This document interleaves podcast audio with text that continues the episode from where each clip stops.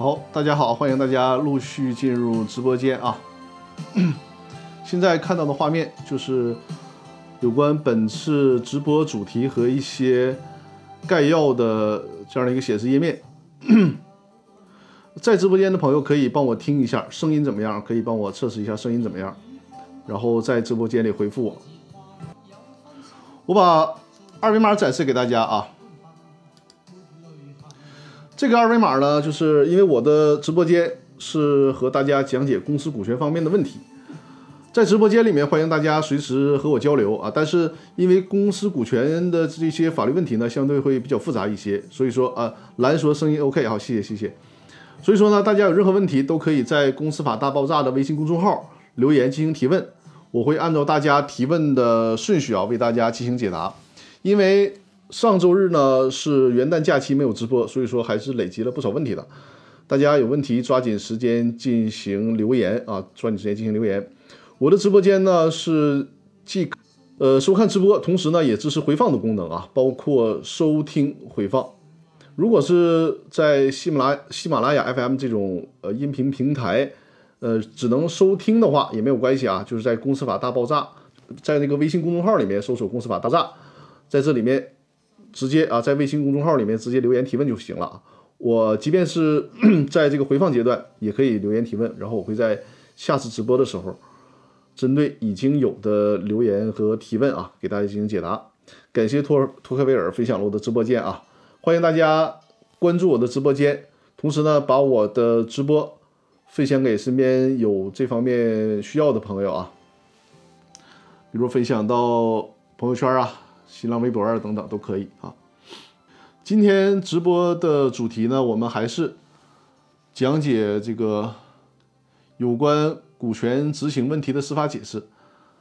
然后呢，因为今天问题啊后台的问题会比较多，所以说呢，今天后台的问题会比较多，所以说呢，我们先讲几条这个有关最高法院最新的执行股权的司法解释。之后呢，就回答大家的问题啊。之后就回答大家的问题，在后台留言提问的朋友一定要守在直播间啊。这样的话呢，我们互动解答的效果会更好。再强调一遍啊，我的直播间是给大家讲解公司股权方面的法律问题，比如说股权架构的设计，呃，投融资计划的这些梳理啊，包括股权激励计划的制定，甚至是股东之间争议纠纷的解决，还有公司的解散清算等等问题，都可以在直播间。我们进行互动讨论。好，咱们进入今天的主题啊，还是因为上周呢讲解了一部分了，就是有关最高法院执行股权的这个司法解释。好，大家先看屏幕啊。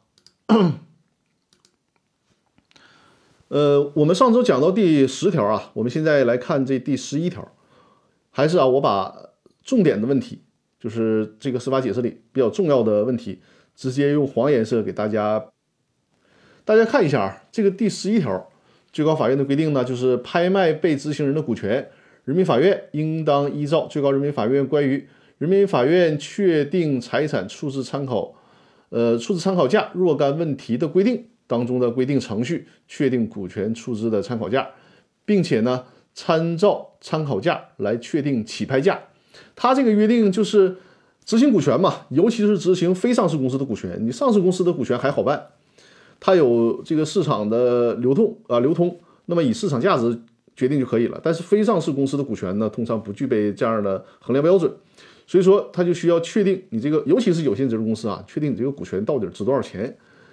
因此有了这样的规定，后面呢就是确定参考价值需要相关资料了。人民法院可以向公司登记机关、税务机关等部门调取，也可以责令被执行人股权所在公司以及控制相关材料的其他主体提供。拒不提供的，拒不提供的可以强制，并且可以依照民事诉讼法第一百一十一条、第一百一十四条的规定处理。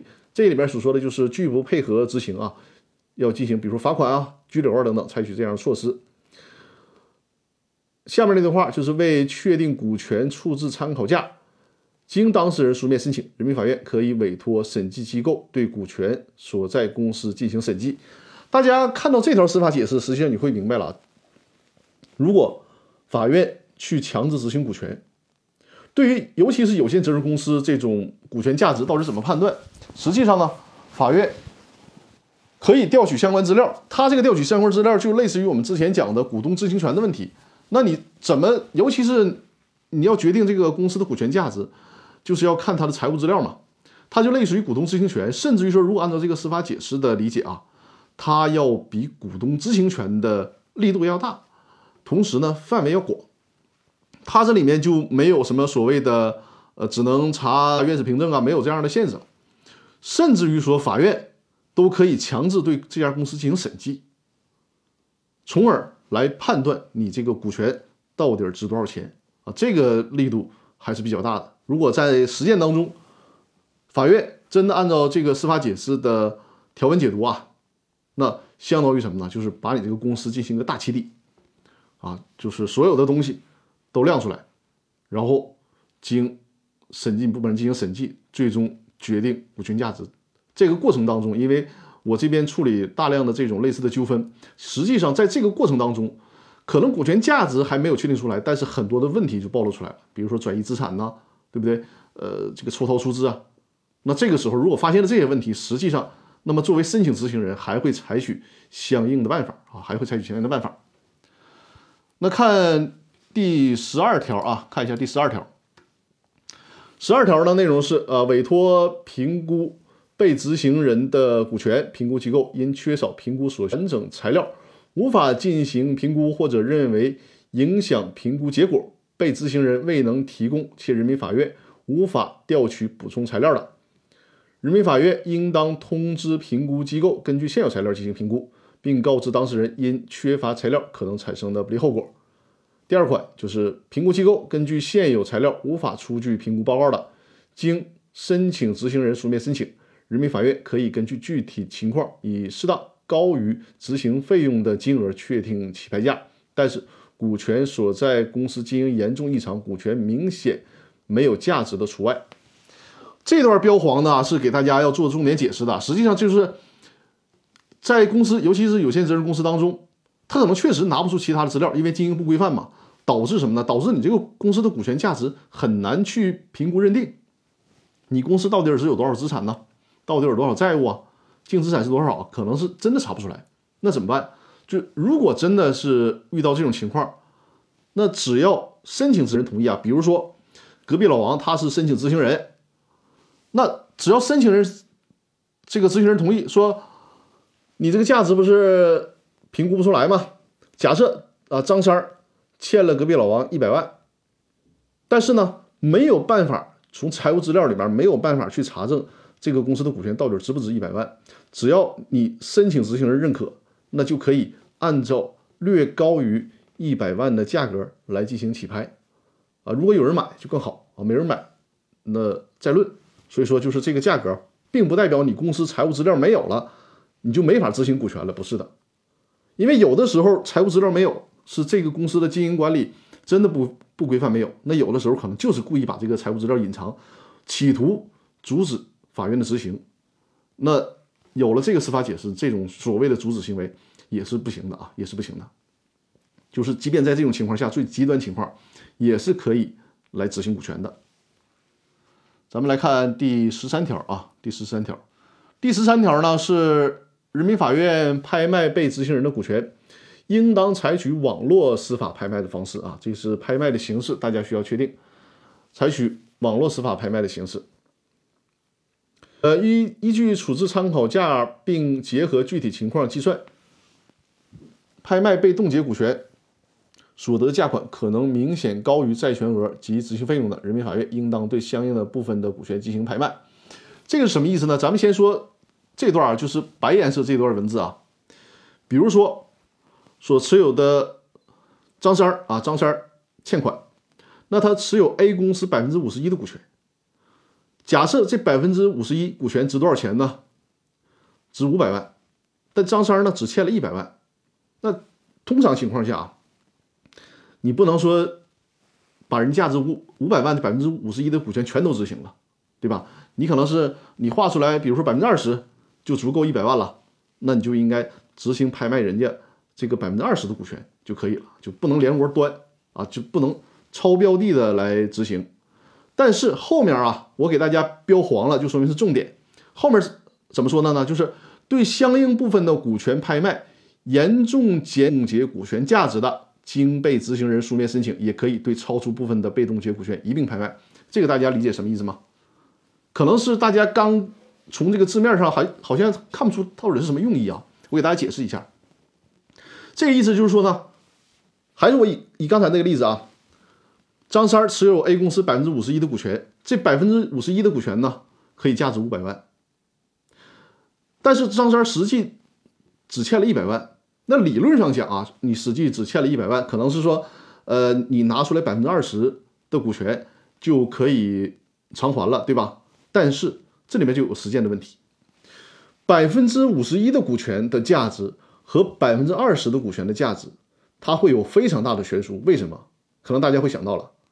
百分之五十一的股权意味着你对这个公司享有一般的控股权，尤其是这个公司的股东情况比较分散的时候，你可能就完全控制公司了，对吧？所以说，这个完全的控制权本身，它就决定了股权才有人要，否则的话，你可能这个公司是一个股权非常分散的公司，如果你只拿到了这百分之二十，你拿这个股权还不如不拿，为什么呢？你拿这百分之二十的股权。整个的这个公司没有一个，尤其对于有限责任，没有一个控制人，那么这个公司一盘散沙，甚至于马上就会形成了公司经营管理僵局。那你要这样的股权干嘛呀？没有用，你给这百分之二十，你可能白给我，我都不要。为什么呀？因为我拿了股权，我作为申请执行人，我拿了股权，结果你这个公司整个陷入僵局，根本就没有办法呃继续运继续运转，那这个股权很可能最终一文不值，对吧？如果说，如果说考虑到这样的情况啊，虽然说百分之五十一的股权是五百万，可能你要是从数学的角度，百分之二十的股权足够还一百万了，但是你不能仅从数学理解。最高法院这个规定啊，我觉得是非常非常的高明的啊，就是绝对绝对是由懂公司法的这样的人来制定的这个司法解释。他考虑到了你这个百分之二十的股权，从数学上是可以分割，但是从这个司法实践的角度，从公司经营的角度，有的时候它是不可分割的。你百分之五十一能卖出去，你要只单拆出来百分之二十，没人买。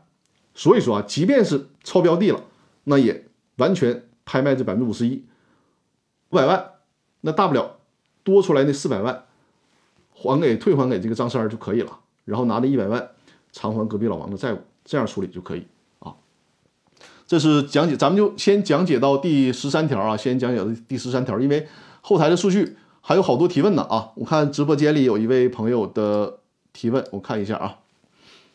阿小马哥，呃，刚和阿小马哥都分享了我的直播啊，谢谢谢谢，欢迎大家多分享我的直播啊。呃，小马哥说，股份公司和有限公司股东会召开礼，呃，这个问题呢，呃，恰巧今天的有一位朋友在后台提问啊，跟你这个有一定的相关性，我就是在回答那个问题的时候，一并把你这个进行讲解啊。就是有一些差异的，而且有的这个某个点啊，某几个点的差异还是非常大的。我一会儿再解答，就有一位朋友提的问题，关系到了你你现在的这个这个情况啊，我会在那个问题里边一并解答。那咱们就现在啊，因为上周日没有直播嘛，累积了一些问题，抓紧时间给大家解答。第一位留言的朋友叫蓝雪残墨啊，他应该是两周之前就已经留言了这个问题了。有没有在直播间？在的话，告诉我一下啊。蓝雪沉默这位朋友提的问题呢，说张律师你好，请教您两个问题啊。第一个问题，有限责任公司股权冻结是什么意思？先说这个啊，所谓的股权冻结，实际上就是把你的股权从这个，尤其是工商行政管理部门的角度啊，办理一个登记，就是你这个股权处在冻结的状态，它的影响是什么呢？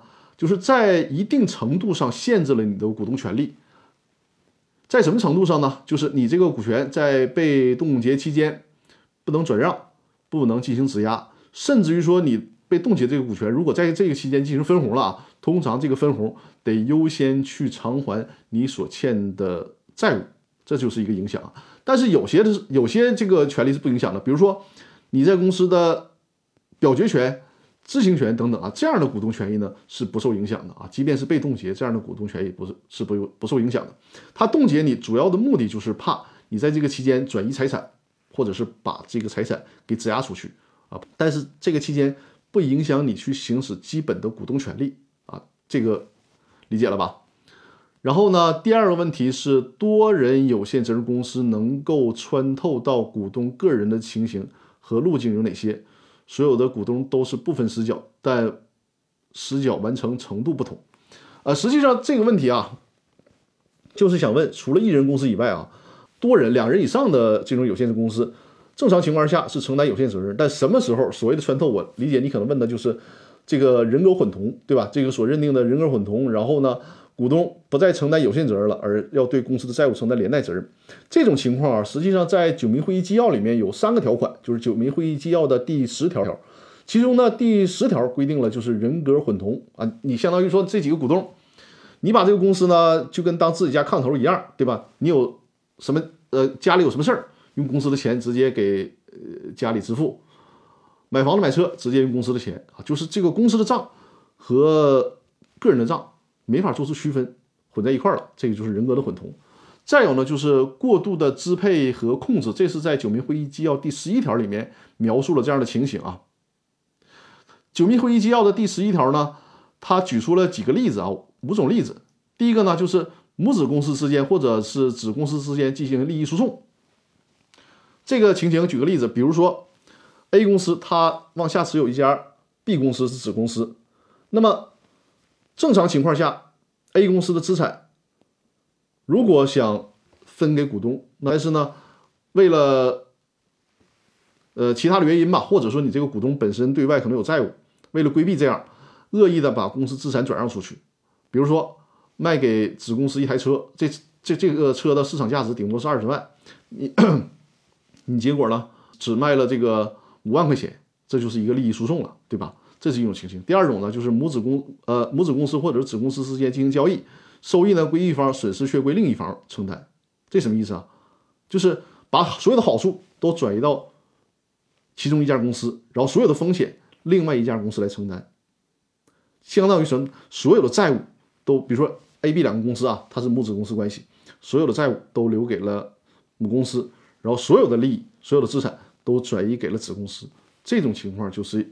这个九民会议纪要的规定当中啊，所谓的过度支配，还有呢，第三种第三种情况就是，呃，先从原来公司抽走资金，然后呢，再成立经营目的相同或者相类似的公司，逃避员工。这在实践当中经常发生，经常发生啊。比如说，呃，你是一家做什么呢？还是以汽汽车为例吧。呃，你是这个这个销售汽车的公司啊，然后因为这家公司积累了大量的客户。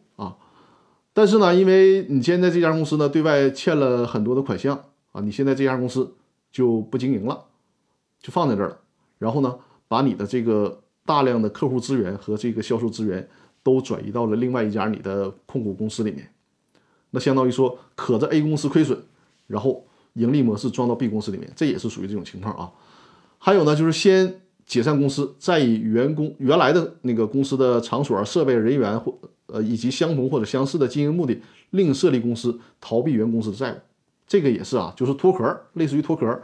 你把原来的公司解散了，然后把所有的资源、所有的资产都转移到另一家新公司，那你就相当于坑了原来这家公司的债权人的利益了。因此说，这个也会被认定为就属于过度支配，那么会被认定为人格混同。第五种情形就是九民会议纪要第十一条当中的兜底条款了，就是其他支配与控制的情形。这是这个过度支配与控制。还有呢，就是资本显著不足。资本显著不足什么意思呢？比如说张三李四啊，成立一家公司，注册资本十万元，然后呢，再用这个 A 公司注册资本十万元的 A 公司。对外呢，和某一个人随便找一个股东，可能只持有百分之一的股权啊，然后这家 A 公司持有百分之九十九的股权，设立一家注册资本一千万的公司，用这家一千万的公司到处去欠款啊，做生意欠款甚至借款，目的是什么呢？是将来这家 B 公司注册资本一千万的 B 公司欠完呃欠款了，然后找到股东，股东说行啊，你找到股东了，我这个股东注册资本就十万块钱啊，我就可这十万块钱来赔，要多了我也没有，那这个就是很鸡贼的做法了。那么最高法院通过九民会议纪要也识别出了当实实践当中啊，就是利损害债权人的行为，所以说在这种情况下就明确规定了，你这属于资本显著不足，用我用我们东北话说就是忽悠，对吧？连忽悠带骗。那么这种情况下，对不起，不看你这个注册资本，直接追到你自然人股东，这是这几种情形啊。呃，天津李艳啊，李律师你好，你好，张律师刚来，我的问题问过了吧？你的问题是哪个问题啊，李艳？哦，我看到了，你的问题就是下一个问题啊，下一个问题马上回答到你的问题了。呃，这是对蓝雪禅墨问题的一个回复啊，不知道有没有在直播间？然后我在解答的时候，大家针对我解答的部分还有什么不清楚的地方，也可以补充提问啊。好，咱们看下一个问题啊，下一个问题就是李艳这位朋友的问题，正好在直播间啊，就是大家。在后台，在微信公众号里面留言之后啊，一定要守在直播间，这样的话呢，解答解答呃解答的效果会很好啊。李艳的问题是说，呃，非常张律师非常感谢您提供的讲座，您丰富的实战经验、清晰的表述能力、认真的做事风格、努力的上进态度，还有各种爱好特长，一副人生赢家的画面，点赞啊！这个就不敢当了，不敢当了，谢谢，感谢夸奖啊。呃，然后说下面是我的问题：公司股权转让时，原股东优先购买权行使的问题。在一方股东准备转让股权的时候，将股权转让的意思通知给了其他股东，但是呢，没有通知转让的价格，因为价格是通过公，那我理解为你就是想这个不是直接转让，而是想通过拍卖的方式转让，对吧？通知之后呢，股东的反应有三种情形啊。第一种就是股东明确表示了，呃，在公开转让的时候为其提供行权通道，就是，比如说你你去拍卖，那么第一种的股东说行，你告诉我什么时间去拍卖，什么地点啊，我去参加拍卖，我能买着呢，我就我就尽可能买，这是第一种股东的态度啊。这种股东态度是没有问题的啊，就是他正常表示是同意你转让的，但是呢是要求行使优先购买权的。但因为呃我们普通的有限公司卖股权的时候。比如说我张三，我说我想卖给隔壁老王股权，我跟隔壁老王定的呢是呃百分之十的股权，卖价是一百万，而且呢是三这个签订合同三天之内付款。大家注意啊，买卖股权的同等条呃同等条件啊，它不单单包括价格的问题，这里面多说一下，不单单包括价格的问题。同样是比如说这百分之十百分之十的股权卖一百万，同样是一百万，人家隔壁老王说我三天之内就能付款，那么你其他股东说我半年之内付款。那这就不是同等条件了，那肯定人家作为原来的股东，优先卖给谁啊？优先卖给能早点付款的人，对吧？这才是同等条件，并不代表说你就是一百万，别人也是一百万，你就得优先购买，不是的啊。同等条件既包括了价格，也包括其他条件，很关键的条件，比如说付款的方式，你一百万，你说你也三天付款，但是你拿你拿台车来顶，这个也不是同等条件啊，这个大家一定要注意。那第一个就是没有问题啊，就是。这个股东表示，相当于说同意你转让股权，但是呢，要行使优先购买权。第二个股东的态度呢是说，第二股东明确表示放弃。如果权利如果股权顺利转让后，放弃股东可否以未通知价格为由主张侵犯了其优先购买权？这种股东他都 完全放弃优先购买权了，那么你后续出了具体价格不通知他也是没有关系的啊，这个也是没有关系的。呃，这是第二个股东的情况，因为他已经明确表示了放弃优先购买权了，这个权利他都已经放弃了，那他再去追究，那就相当于是反悔了嘛，这是不可以的。第三种就比较复杂了，第三种情况的股东呢，就是你告诉他了，说我要把股权卖给别人啊，卖给这个现有的股东以外的人，同时呢，这个比较特殊，就是这个呃，采取拍卖的方式啊，不是直接定价，是采取拍卖的方式。那问你买不买？那第三种股东呢，他什么也不表示。啊，什么也不表示，也不说买，也不说不买。然后呢，李二的问题说，这种情况下是不是可以，呃，满三十天就视为其放弃？如果不可以，是否需要在最终价格产生后再履行通知股东，再等三十天才能确认其放弃？这个就比较复杂啊。因为李二啊，你因为你在直播间啊，就是我的问题，如果和你的提问有出入，可以随时的在直播间给我留言啊。我们假设。如果说这个股权直接定好价格了，那你可以通知他说，哎，我们假设这个第三股东他是李四吧，第三股东你通知李四说的，我要卖股权，而且呢现在价都定好了，现在价呢我卖给隔壁老王百分之十股权，这个卖一百万，三天以内付款。那有这种情况，你都通知他了，你有这个书面证据啊，有书面证据了，那么他不回复你，超过三十天，那就视为他放弃了就可以了，这个是没有问题的。但是你为什么说你这个问题复杂呢？你并不采取这种方式，而是你要采取拍卖的方式。那采取拍卖的方式就说明什么呢？你在通知这个李四的时候，你没有办法确定这个股权转让的价格到底是多少。因为你需要在拍卖的时候通过竞拍才能确定嘛，那这种问题怎么处理？公司法以及呢公司法的司法解释都没有做出明确规定，但是这个是从法理上和实践上去推导，结合什么呢？结合最高法院有关股权拍卖的相关司法解释来确定。怎么做呢？就是你要通知这个第三类的股东，比如说李四儿，你通知他说我要卖股权了，啊，如果你这个。想要行使优先优先购买权，比如说啊，他什么也不表示，装傻，对吧？你为了避免你所卖的股权在程序上有问题，被人家找后账啊，被人家事后提出异议，你的正确做法是什么呢？就是通知他说你要卖股权，卖卖这个股权，并且啊，拍卖这个股权的时间、地点。甚至是拍卖的规则，都要通知给他，而且要留存证据。比如说，你有他的有效通信方式，就是把什么时间拍卖多少股权，在哪儿拍卖，以及拍卖规则，都通过快递的方式发给他，留存证据。这样，他到拍卖那一天不来参与拍卖，那就相当于他放弃了，你就不用等三十天。否则的话，你这个拍卖就没法进行了。你想想，如果你拍卖当天，人家隔壁老王确定了一个价格竞拍了，然后你说你等等啊，你虽然竞拍了，你等三十天，然后看那边买不买，这是不行的，这也是有违拍卖规则的。所以说，我建议你采取这种方式，就是为了避免这样的股东他故意装傻，事后呢找你麻烦，那你就需要通知到位，就是拍卖的具体时间、地点以及拍卖的规则都告诉他。好，这就是对李燕这个问题的回复啊。还有什么不清楚的？因为我看你在直播间，随时在直播间进行交流啊。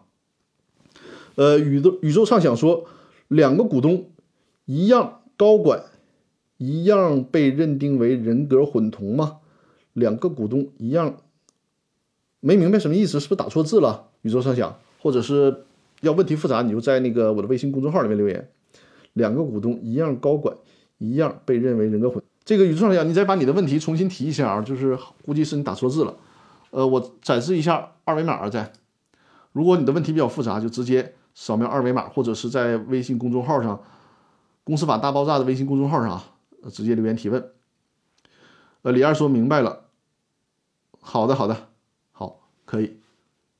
那咱们我再看一下刚才有没有新别的别人的提问啊？啊，没有。行。啊，时间很紧啊，现在已经八点半了，我争取把，因为现在后台啊。在我开播之前，后台已经有七个问题了，我们把这几个问题都回复完。呃，宇宙上想说，两个公司股东高管都一样，被认被认定为人格混同吗？并不代表两个公司的高管都一样就人格混同啊。就这个这个呢，就跟关联交易的逻辑是一样的。就我再次强调，关联交易本身它是一个中性词，它并不代表关联交易就是违法的，就是损害利益的。我多次在讲课当中提到过，有的时候关联交易对公司还有利呢。你这种关联交易，可能对手方你是知根知底的，他不会坑你，在违约上也不会有问题，价格上也会给你相应比较公平的价格。那这样的关联交易，对公司的股东啊，对公司的债权人呢，对公司的利益都是有好处的。那你要利用关联交易去搞这种恶意的利益输送，去坑害某一个公司的债权人，这个关联交易就是不行的。同样，高管也是啊，你这个高管，你可以在你们关联公司。张三啊，他在 A 公司担任执行董事，在 B 公司也担任执行董事。这个事儿本身他不会对别人有什么害处，但是说你利用这种对双方公司的控制，然后搞我之前说的这些坑害公司债权人的利益的事儿，这就不行了啊！这个是一个标准。呃，李二说后面还提了一个问题，是的，后面马上就是你的问题，我看到了。好，下一个问题啊，呃，蓝，你的问题我稍后回复啊，我先把李二的第二个问题回复完。呃，李二的问题是说，张律师与上面的问题有关，自然人股东去世以后，继承人呢不止一名，无呃就是没有遗嘱，这个股东呢去世，继承人应该会有很多继承人，而且呢还没有遗嘱，章程里面也没有特殊规定。注意啊，如果章程里面对继承没有特殊规定的话，那么就适用公司法，也就是说呢，股权是允许被继承的啊。如果我们想排除继承权，必须在章程里面明确，就是排除继承人。继承股权，当然他可以继承这个呃股权的现金价值，但是呢不能继承股权。但如果没有约定，就是人家继承人可以继承股权，章程也没有特殊特殊约定，未进行工商变更，几个继承人之间对继承的比例有分歧，在上述股权转让的时候，应该通知他们行使优先购买权吗？李二的问题啊，都是怎么讲？这个很刁钻的问题啊，很好很好啊，因为。很多事儿，你看啊，他提的这些问题，如果你是只是单纯他看公司法，你找不到答案的。因为什么呢？这个现实当中永远要比立法它要复杂，立法呢永远要比现实滞后。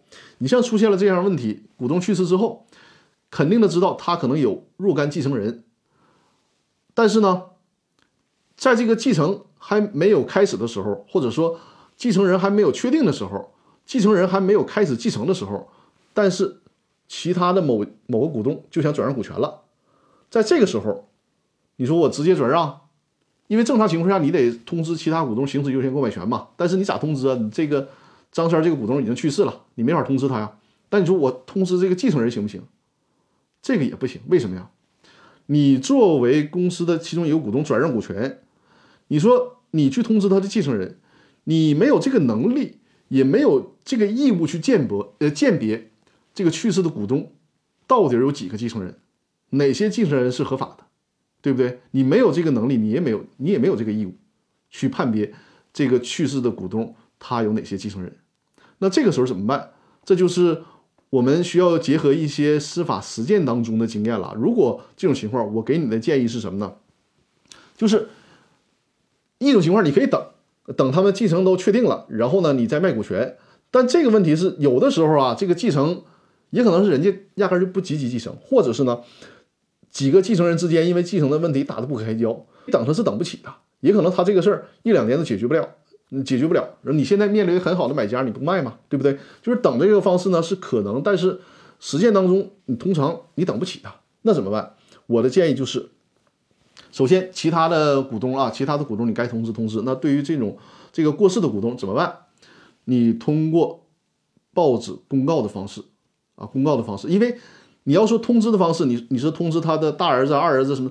还是那句话，你没有这个能力，也没有这个义务去鉴别到底张三这个他的儿子是大儿子继承人呢，还是什么二儿子继承人呢？你没有这个能力，那就不如公告，采取登报公告的方式，让什么呢？这个就类似于我们借鉴公司在清的规则，你公告了，其他继承人如果知道了之后，那么可以来。啊，可以来就是主张优先购买权，但问题是什么呢？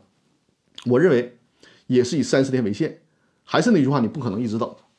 比如你公告了，然后上来了三十个继承人，说我有继承人权，他没有继承权，你可以说什么呢？我给你们三十天，三十天你们要不然拿公证书啊，确定谁是继承人的公证书，或者是拿到相关的法院的判决认定，你可以行使这个优先购买权，否则的话。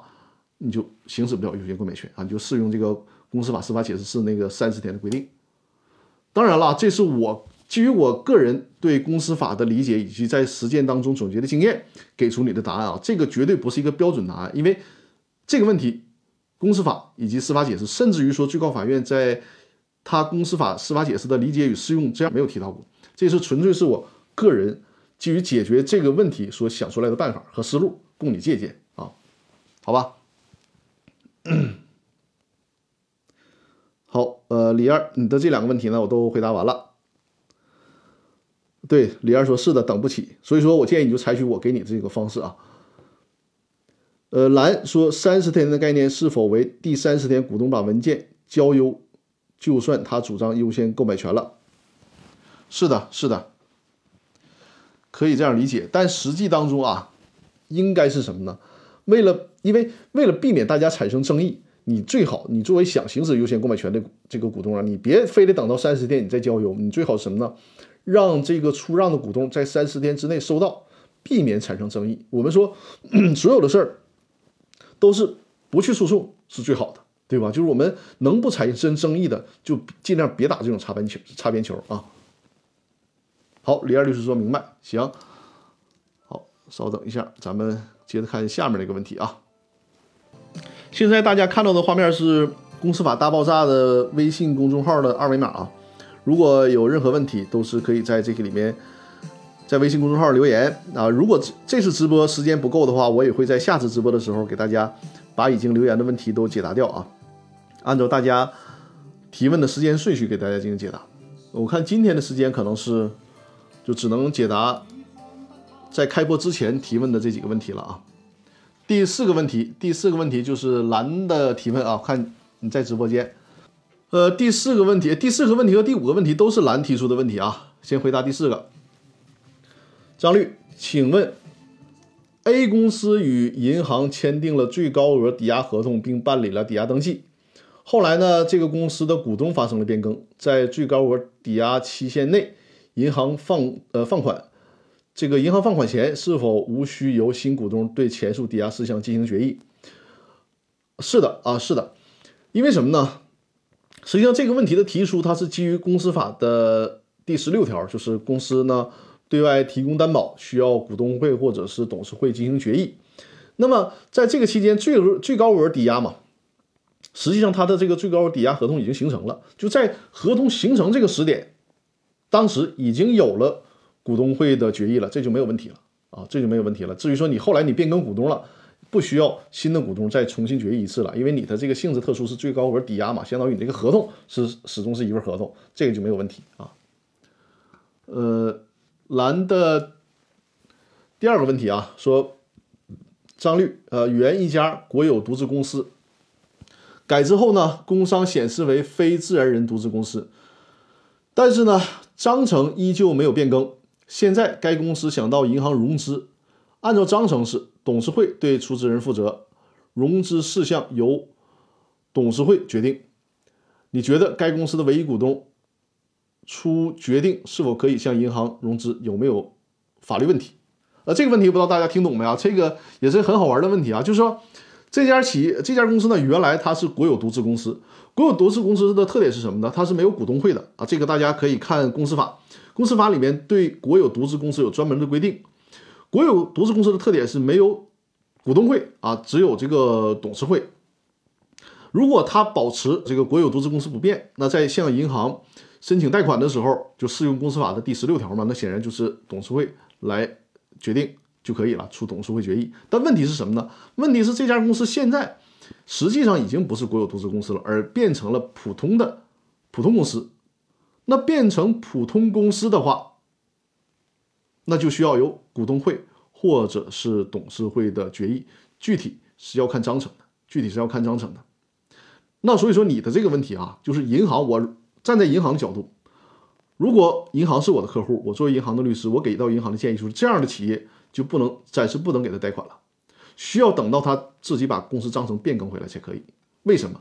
如果从银行的角度，你轻易给这样的客户贷款，这样的公司给你提供担保，最后他他玩赖，他说。担保合同无效，就会很头疼。因为什么呢？确实是这个现在出现出现一个真空，就是说，他虽然是一般公司了，章程里面甚至约定了这个由呃董股东会或者是董事会进行决议。那你作为银行，你不要趟这个浑水了，对吧？还是那句话，你没有能力、没有义务去判别这个事儿。这个公司它处于一个不规范的状态，你就不要贸然的去。冒着将来他给你提无效的这个风险，实际上对于这家公司来讲是很好办的。如果你都已经变更了，从现在工商登记的角度也并不复杂，而且时间周期几天，甚至最多最多一个礼拜就能解决掉了。所以说，你要真想贷款，从银行的角度，你先把你公司的自己事儿弄明白啊。工商登记该变更变更，公司章程也随之变更，弄完了之后，我银行再给你贷款。否则这样的话，如果是这种状态下，如果我作为银行的律师，我是不建议。他给这样的公司贷款的，啊，现阶段是不应该给他贷款的。这是对蓝这个问题的一个还好时间时间抢过来不少啊。呃，欢迎大家关注我的直播账号啊，因为确实是很多朋友来直播间是特意下了这个易直播软件的，因为这个易直播现在也算是比较小众的软件了，它不像抖音呐或者是微信直播这种，呃，大家来看这个直播一般都是特意下载这个软件才来才会看到我这个直播，感谢大家啊。因此说呢，大家。关注我的直播账号，就是左上方的头像张刚元律师。关注我的直播账号啊，同时呢，欢迎把我的直播啊转发给身边的朋友，呃，让我的这个直播间有更多的传播的这个效应啊。感谢大家支持。呃，另外我说一下啊，正好后面还有两个问题，到九点之前肯定能解答完了。我正好说一下，算是中场休息一下啊，就是。呃，我和我的合合作伙伴郎总啊，因为郎总之前也上过我的直播间，他主要是做人力资源的规划和管理这方面的工作，和我现在合作的也是很紧密，给我们的客户来提供这样的服务啊，就是尤其你比如说股权激励计划的制定，我从律师的角度，从法律的角度给大家、给公司、给企业啊制定这个股权激励计划的相关法律文件。但实际上，股权激励它面临一个很重要的问题，就是你的激励规则是怎么样的。这个实际不是法律能解决的，就是你用什么样的激励机制最科学，那需要有人力资源。激励计划制定好之后，在实践当中怎么去考核这些指标是否完成了，那也那也需要有一些相应的工具。而郎总这块呢，恰巧就是做这方面工作，人力资源专家，同时呢提供这种 OA 系统的工具。因此说，我们俩这两年的这个合作还是很紧密的，效果也非常好。那么。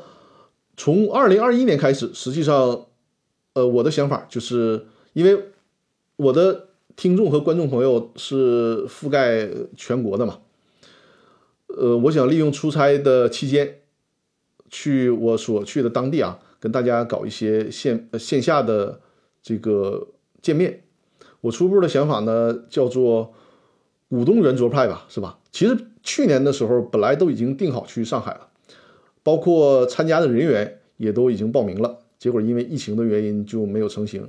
那今年呢，呃，还是得需要做这种线下的沟通交流。这也是我很多的观众和听众在私下里面也经常跟我提到，说什么时候 来我们这个地方，大家呃见见面聊一聊，有这种需求。所以说，基于这种情况呢，我决定啊，呃，即便是有疫情吧，但是咱们该工作还得工作，该生活还得生活，对吧？因此一月份过去了，因为本来的计划是一年十二个月，我们可以考虑一个月去一呃去一个地方和大家见面。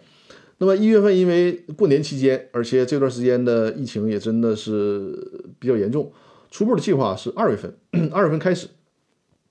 然后呢，现在我我和郎总商量的第一站有可能是定在南京啊，先去南京，因为南京那边也是有我的客户，去拜访一下，然后和当地我们的。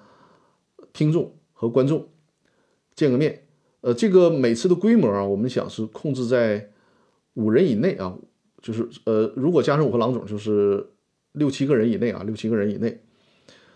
而且我们也想到啊，就是为了防止这个疫情的出现，通常呢，我们还再会有一个备份的地方。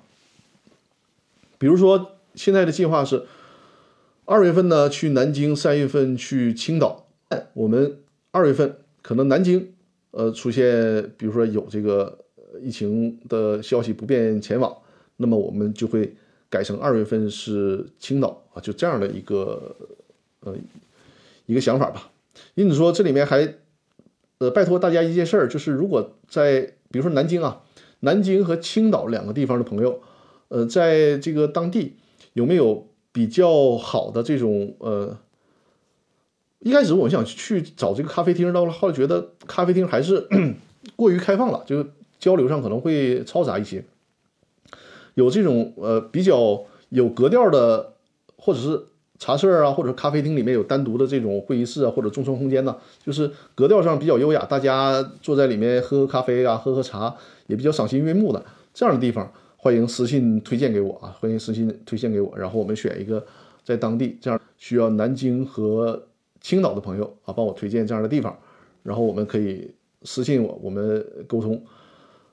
确定了地方之后啊，我们在这样的地方，大家喝喝茶，呃，喝喝咖啡，交流一下，交流一两个小时的时间，然后这个大家都带着问题来，我们做一个线下的交流和探讨，这是现在的想法。希望二月份能顺利成行啊！目前确定的地点是南京和青岛啊。这个青岛作为二月份的备份，然后三月份的计划，呃，二月份呢是标准的计划是南京啊。欢迎，所以说呢，欢迎目前啊南京和青岛的朋友和我联系啊，帮我推荐一些我所说的符合我们想法这个标准的地方啊。好。那就是插播这么一段内容啊，咱们接着来回答问题。第六个问题，呃，蓝说感谢张律，不客气不客气。第六个问题呢是忍者不忧的提问，也是我的老观众了啊，在不在直播间？忍者不忧在的话，告诉我一声啊。呃，忍者不忧的问题是这样的，说张律师又来请教您问题了。有一个公司 A，他呢有这家公司有三个股东，分别是。公司 B 也就是一个法人股东和自然人股东甲和乙，实际上呢，B 公司只是一个显名股东，他是代持了丙的股权，丙跟 B 公司签订了一个股权代持协议，有公司的盖章，呃，在法有公司的盖章，同时也有法定代表人签字。签订协议之后呢，丙就开始给 B 公司打款了，但是呢，现在 B 公司的股东不认可股权代持这个事儿。请问，丙跟 B 公司签订的股权代持协议是否有效？实际上，我把这个问题简单的给大家说一下，就是我们假设 A 公司和 B 公司的关系啊，A 公司代替 B 公司持有股权，当初签了一个代持协议，这个代持协议上呢，只有 A 公司和 B 公司的盖章和 B 公司的法定代表人的签名。问这样的股权代持有没有效？怎么讲呢？实际上这种问题啊，也是因为当初在做这件事儿的时候过于草率啊，没有请专业律师介入，才会导致这种有法律争议。因为，呃，法律的推进它永远不可能说一步到位就全都完备了。实际上这么做就人为的制造了法律的模糊地带，人为的制造了法律的争议。你比如说这个问题，从我的理解，因为这个问题我不可能代表。法官的角度，或者是代表其他这个立场的角度，但我从我的理解啊，这种股权代持应该被视为一种对外的投资，对吧？如果这种对外的投资，这种代持被理解为对外的投资，那么按照公司法的第十六条，你对外投资就需要有股东会或者是董事会的决议才可以。而你提到了这种代持协议只有公司的盖章、法定代表人权呃法定代表人的签名，显然。缺少了股东会或者是董事会的决议。如果从这个角度，我认为可以主张这个投资行为，这个股权代持协议无效，可以这样认定啊。这但是再次强调，这是我所理解的。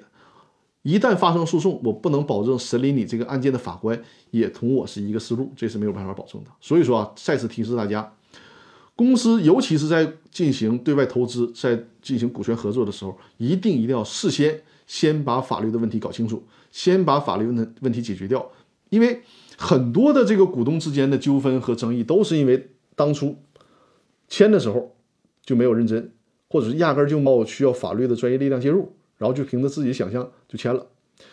呃，比如说我上周啊，我上周有一个朋友，呃，来电话咨询我，然后是他的一个朋友啊，就是朋友的朋友发给我两个协议，说你能不能先帮我看一眼啊，先帮我看一眼。这个协议行不行？相当于说求我帮忙嘛。那我说我的这个时间也比较紧呢，我只能是大致帮你看一眼，然后一句两句给你解释一下就完了。他说可以。我一看那个协议啊，标的是什么？是上千万的这样的标的，就是上千万的股权合作的协议。他给还给我发了两个版本，说你看，一帮我看一眼啊，这个两个版本哪个行？后来我回复他，我说你这个两个版本，首先第一个版本啊都不算协议。连怎么合作、是不是成立公司，或者是谁投资都都没有，这是第一个。第二个呢，股东买股权，就第二个协议的版本啊，就是股东买股权是从谁那儿买的？是跟公司签协议买公司的股权。我说你这个你虽然说这个意思，你比第一个强点儿啊，这个意思出来了，但是你那压根就不对。你公司你股东，因为他是通过购买股权的方式嘛，然后来做这个项目。我说你购买股权，你最起码你购买股权最基本的概念，你是和和这个现有公司的股东来签买卖协议，你怎么能和公司签协议呢？这种协议压根儿是无效的。就由此可以看出啊，上千万的这种合作，都没有想到找一个专业律师去把关看一下，真的太草率了。但实践当中，这样的问题就是这种现象啊，还是有很大情况出现，尤其在我们北方城市，这种情况是更非常普遍。啊，非常普遍，所以说这个引以为戒，引以为戒。我发现我的南方的客户，南方的客户实际上在为什么说，嗯，这些年呢，南方的经济发展都是跑在前面的，就是大家的这个思想意识也很关键，就对这个问题的重视程度真的是不一样啊。好，这是多说了一下啊。然后第七个问题啊，第七个问题，第七个问题呢是 G H 这一位朋友啊，在不在直播间？在的话告诉我一声哈。G H 这位朋友。他的问题呢是张律师你好，请问召开股东会会议，法律要求，呃时间，并且告知时间、地址和内容，而会议内容呢只公司呢只告知修改公司章程、选举董事会董事，没有告知具体修改章程的什么内容和呃候选的董事人董事的人名，股东呢提出要求告知而又拒绝回答，请问这个。呃，上面的这个做法是不是违反了公司法第四十一条？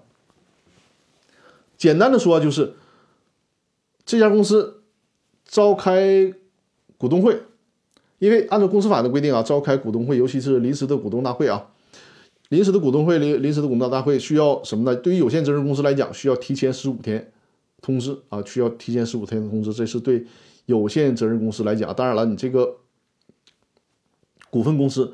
它会有更高的要求啊！正好这个问题啊，就是回答了，呃，最开始开播的时候，有一位朋友就应该叫小马哥对吧？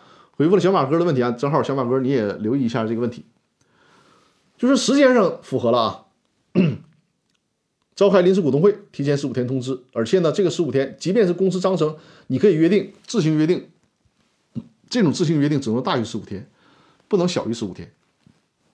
比如说你章程约定我提前二十天。这个就需要按照章程的约定啊，但是你说我章程约定提前十天，这是不可以的，这是不可以的，至少提前十五天。那么时间上可以了，但是呢，现在提问的这位朋友说说他是提前十五天通知我了，但是呢，只告诉我了开会的时间和地点和一个大致的内容，但是呢，没有告诉我详细的这个议题，没有告诉我详细的议题，你这样的做是不是违法？因为这位朋友他提到的是公司法的第四十一条。公司法的第四十一条，它针对的是有限责任公司的股东会的召集方式和通知的程序。所以说，如果啊，你这个问题所指的就是有限责任公司来讲，呃，如果你这个问题所指的就是有限责任公司了的话，这种问题是这个做法是没有问题的，可以。为什么呢？这就涉及到了有限责任公司和股份公司通知召开股东会或者是股东大会一个。在某些点上的区别，有限责任公司这个通知的方式相对可以粗糙一些，就只要通知了你具体的时间和地点，而且提前十五天通知的就可以了，不呃并不要求必须得提前把所有的议程都列出来。这个从公司法的角度并不强制规定啊。当然了，你可以通过公司章程的方式做出更要呃更严格的要求，比如说你公司章程就要求说你必须得。提前告诉我议题，否则的话，当天临时表决啊，应该是属于无效。你要章程里面有这样的约定可以啊，但是没有的话，对于有限责任公司，他只要提前十五天，并且呢告诉你的具体的时间地点，这个地点也是一个合理的地点。你别说我提前十五天通知你，然后说上南非开会去，这个显然是不合理的嘛，就可以，这就没问题啊。但是如果这个事儿，它换成是股份公司就不行了，因为股份公司呢。你除了要提前通知时间、地点以外，以外啊，而且要求必须有什么呢？明确的议题和具体的议事事项。这是公司法的第一百零二条。第一百零二条是针对股份公司召开股东会的要求，就是必须有明确的议题和具体的决议事项。如果在这个通知当中没有列明，那么就不能对没有列明的事项进行决议。所以说，如果你换成是股份公司，他说我要修改公司章程，确实你得告诉我你想修改哪些内容，你想选举这个董事会的成员啊，你得需要把进一步的信息告诉我，或者是换一种方式理解啊，比如说股份公司，他说，呃，我要这个修改公司章程，修改公司章程什么呢？我要修改公司章程，开会的规则，通知你了。然后你到会的时候，他又临时通知你说：“哎，我们这次不单单要修改，呃，召开股东会的规则，我们还要改选董事。”那这个就属于什么？事先没有告诉你这种议题。那么在这种情况下，当天是不允许就这个临时加的议题进行表决的。啊，这个是呃，股份公司和有限公司对于召开股东会或者股东大会的一个很重要的差别。你看，我反复在讲的时候，就一直在说股东会、股东大会。是吧？因为呢，从目前的公司法，就是有限责任公司叫做股东会，股份有限公司叫做股东大会，很烦，对吧？你这这这有啥区别呀？你还得把这个名儿还得做区别啊？什么有限公司是股东会，有限公司是股东大会？但一个好消息是什么呢？因为可能收看我这个直播的朋友都会留意到啊，公司法的修订啊，这个新的修订版本正在。这个征集意见当中啊，如果不出意外的话，有可能今年会获得通过，甚至于说今年会实施。我看了一下新版本的公司法，就取消了这个啰嗦的叫法，统一成就叫股东会了啊，统一成就叫股东会了。因为现在过去基于这个我们目前的公司法，包括著书立说的时候都很麻烦，一句话写的很啰嗦，就是说呃呃股东会，然后括号股东大会如何如何就很麻烦。其实真的这种差别叫法。意义真不大，所以说这是新版的公司法做一个挺好的调整，把有限责任公司、股份公司啊不做区别了，统一都叫做股东会就完了，避免大家的麻烦。这是多说了一点啊。好啊，正好五十九了。今天的就事先啊，在开播之前的问题就已经都回答完毕了。我看后台是不是有新的问题？我看一下。呃，目前后台应该是没有新的问题。对，好，好，现在在线的朋友还有什么其他问题吗？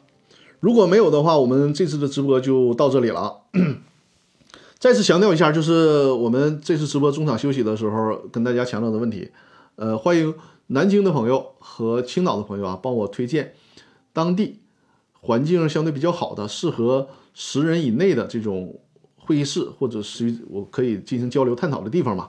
呃，喝喝茶呀，然后喝喝咖啡啊，交流探讨，就是稍微环境比较好的这样的一个地方，帮我推荐。可以私信我，在如果没有我的联系方式，可以在《公司法大爆炸》里面，就是在《公司法大爆炸》的微信公众号里面回复一啊，在《公司法大爆炸》的微信公众号里面回复一，就可以获得我的联系方式。呃，我再把《公司法大爆炸》的二维码展示给大家啊。呃，在这里面回复一就可以获得我的联系方式啊。这样的话呢，把你们呃，尤其是青岛和呃这个这个南京和青岛的朋友。帮我推荐一下，感谢大家。在下播之前再推一下我的二维码，这个是小鹅通店铺的二维码，有买《公司法大爆炸》视频精品课需求的朋友就可以扫描这个二维码。最后两节课呢，幻灯片就是倒数第二节的幻灯片我已经做完了，然后近期争取再把尽快啊把最后一节课的幻灯片做好，做好之后就可以录制这两节课的视频了。两节课的视频录制完上传之后，现在的售价是九十九元啊，就公司法大爆炸的视频精品课，录制完成之后，也相当于说这十节课都更新完毕了，那么价格就会涨到一百九十九元。所以说，如果现在购买，那之后涨价也不会受到影响啊。所以说，如果有这方面需求，可以趁着这个课程更新完之前，现在就购买。同时，在这个店铺里面，你还会看到有关公司注销的视频课程。这个是已经更新完毕的，还有一套是电子商务法的视频课程。我看近期后台还是有很多朋友订阅了这些课程的，欢迎大家有这个需要就继续订阅啊。